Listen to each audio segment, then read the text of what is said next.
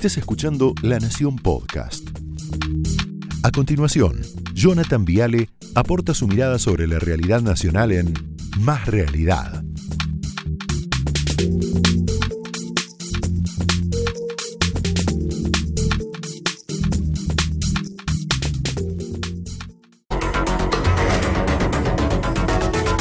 Bueno, ¿cómo les va? Muy buenas noches. Está Luis Otero, un lujo, Luis, tenerte. Eh, gracias. Está Mario Julia Oliván. También vamos a hablar un poquito de, de la frase de Cristina, ¿eh? porque vos sabés que Don Quijote nunca dijo esa frase, la famosa frase, ladran Sancho, señal que cabalgamos. No, en ningún momento Cervantes pone en la boca del Quijote esa frase tan linda, pero no importa, eso yo creo que es un lindo concepto, ¿no? Porque es un poco así. Cuando estos to- totalitarios, estos fanáticos ladran, yo creo que es señal que el periodismo les duele, porque les duele. ¿Qué es el totalitarismo? Es un régimen político, bueno, que busca el control total de un país. Es así, ¿no? Buscan controlar absolutamente todo. El gobierno, la justicia, el Congreso, los sindicatos, las empresas, la cultura, las redes, la escuela y el periodismo también. ¿Para qué? Para controlar, yo creo, a la persona, fin último, ¿no? El totalitarismo necesita un control total del individuo. ¿Por qué? Porque yo creo que no soportan la libertad, en definitiva. Les duele la, la libertad de expresión, la libertad de comercio, la libertad de prensa, la libertad de mercado. Es como que se sienten cómodos en un universo totalmente controlado por ellos. Por eso tienen sus empresarios, sus sindicalistas, sus jueces, sus fiscales y sus periodistas. ¿Y qué hace o qué pretende hacer el periodismo libre? Rompe el relato y eso los vuelve locos. Por eso estaba tan nerviosa ayer la vicepresidenta. Desarticula este pensamiento único, derriba operaciones, molesta, interfiere. Ahora sí hay una frase de García Márquez que es espectacular, que es hermosa, que es esta, ¿no? La ética no es una condición ocasional, sino que debe acompañar siempre al periodismo, como el zumbido al moscardón. O sea, lo que dice él es, el periodismo tiene que hacer eso, ser una mosca, molestar, provocar, criticar, denunciar, informar y también opinar. Pero siempre con datos, siempre con hechos, nunca mintiendo, nunca operando, nunca militando. El problema es que esta libertad ante regímenes totalitarios, bueno, tiene un costo. Y esto ayer un poquito lo hablábamos con Feynman. Se cortaron muchas cabezas en la Argentina por hacer periodismo. Muchas cabezas hizo rodar el kirchnerismo, muchas, muchas. ¿Las podemos contar? Pepe Liachev, Nelson Castro, Marcelo Longobardi, Antonio Laje, Daniel Haddad, Luis Majul, bueno, el mismo Eduardo, Plager, Nudler. El caso Nudler es muy interesante, muy interesante. Leuco, Guadalupe Vázquez, Novarecio, Tommy Bulat, el gran Tommy Bulat, Juan Micheli, Babi Checopar y tantos más que yo seguro creo que nos estamos olvidando, pero que rodaron cabezas porque llamaban y las pedían. ¿Por qué ruedan cabezas? Porque fue y es gente molesta esta que estás viendo. Porque Pepe Liachev fue el primero que dijo, yo me acuerdo, Cristina pactó con Irán entregando la sangre de las 85 víctimas de la AMIA. Fue el primero que lo dijo. Porque Majul, con la nata, los volvió locos, contando cómo lavaban la plata en los hoteles del sur.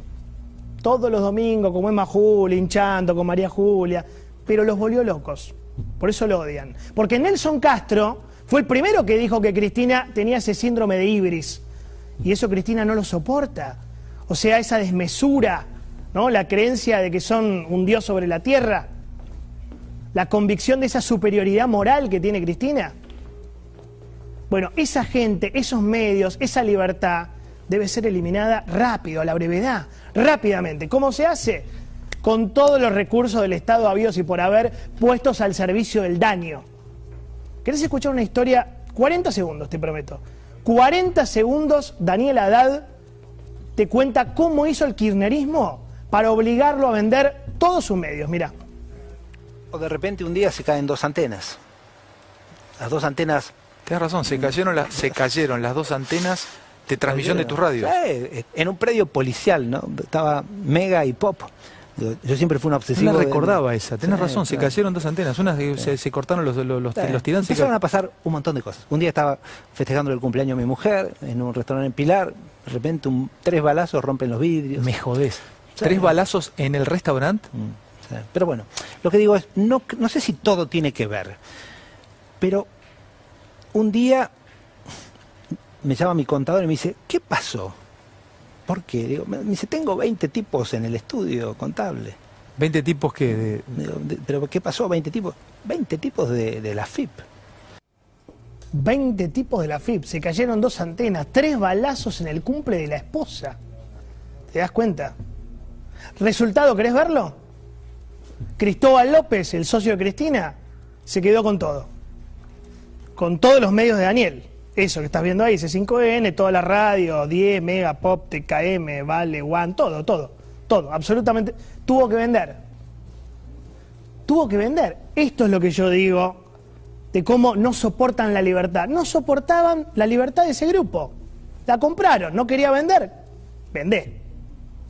De alguna manera vas a vender. Y vendió. Vendió porque si no, se ponía peor. Nadie lo contó. Pero ¿qué ocurre?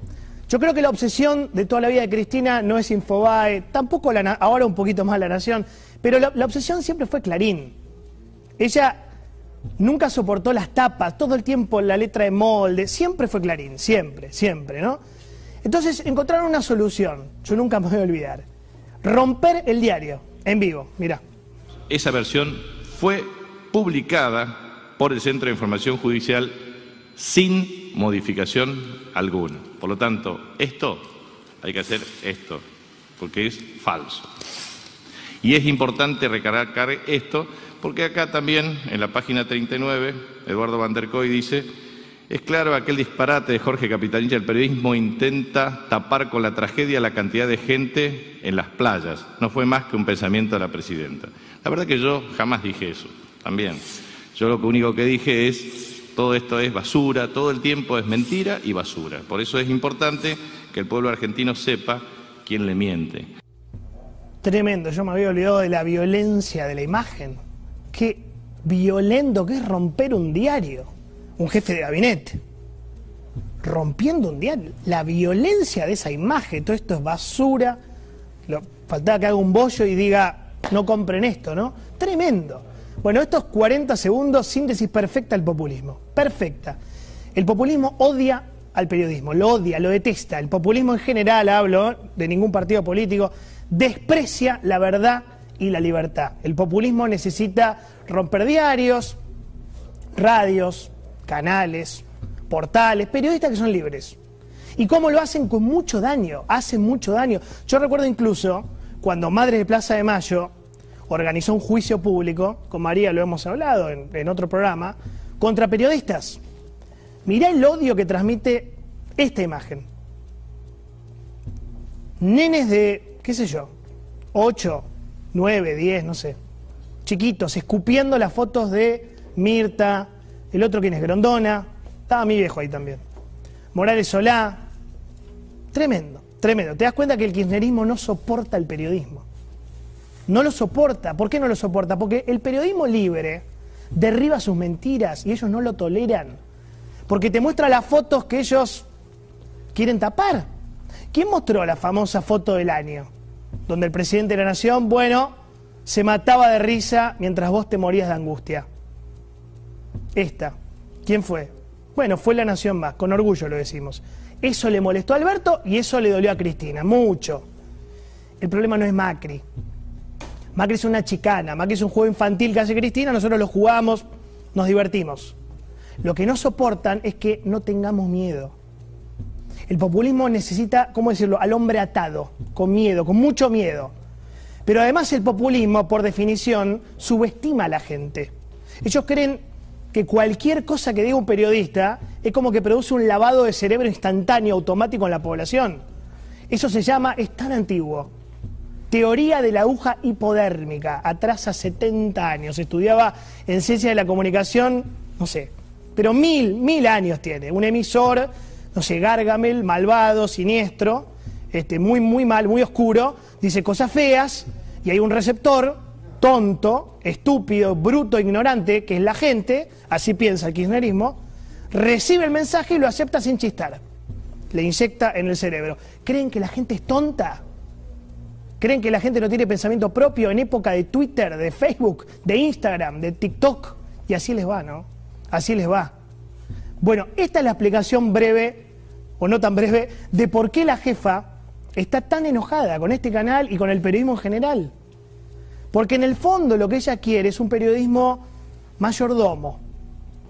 Muchos parrilis acatando y repitiendo el libreto oficial. Pero como decía alguien hace muchos años, me acuerdo, lamento decirle, Cristina, no le tenemos miedo. Opiniones libres, hechos sagrados, señores, bienvenidos. Esto fue Más Realidad, un podcast exclusivo de La Nación. Escucha todos los programas de La Nación Podcast en www.lanacion.com.ar. Suscríbete para no perderte ningún episodio. Estamos en Spotify, Apple Podcast, Google Podcast y en tu reproductor de podcast favorito. Seguí escuchando La Nación Podcast.